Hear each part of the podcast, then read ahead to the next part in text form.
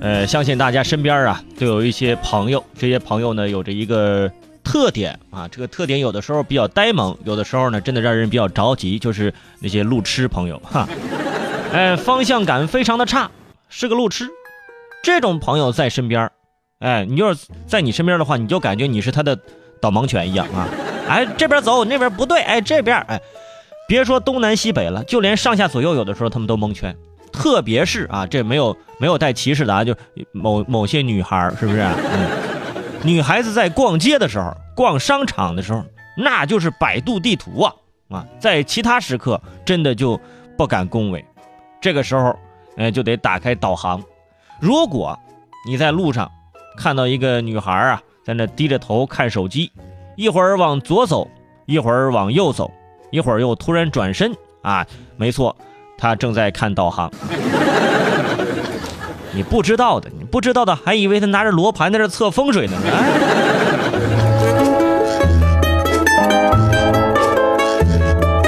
而说到这个导航啊，前两天在贵州贵阳，有一个女子跟着手机导航啊，步行想去呃某个地方，途中呢碰到了一个房屋障碍，就是前方请直行，发现前方是个房屋。这姑娘当时就这咋整啊？啊，导航提示往前走，那就走吧。姑娘想都没想就爬上了人家的房顶啊，想直接穿过去。结果人家那家人养了狗啊，被几几只恶狗围困，围困就下不来了。最后报警，警察赶到才把这姑娘给救下来。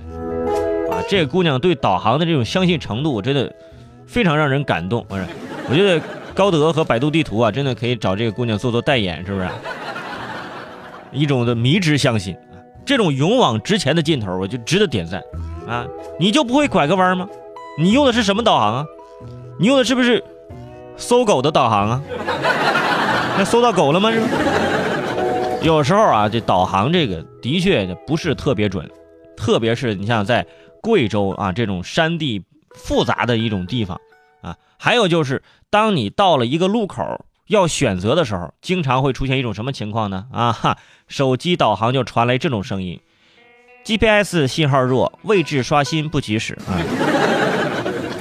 这样关键时刻它不及时，等你都到了目的地了，哎，突然兜里的手机传来一个声音：前方五百米左转。这就是平常啊。用导航啊，可能会出现的一些问题。大家呢，如果说这个这个这个导航啊，这信号弱，就算了，你就重启一下，或者是你就干脆啊，就看看地图，或者是找那个认路的朋友啊一起去。自从人类发明了导航之后啊，我就觉得大家这个方向感是越来越差了。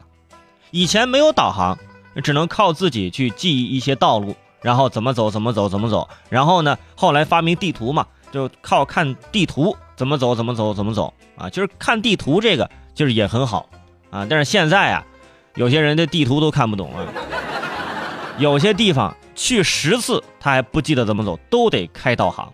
去到一个新的城市旅游啊，一天的时间，半天都在找路，而且除了开车用导航，走路用导航，现在很多人骑个自行车、骑个共享单车也要导航，一手扶着车把，一手拿手机，你这导航去哪儿？你？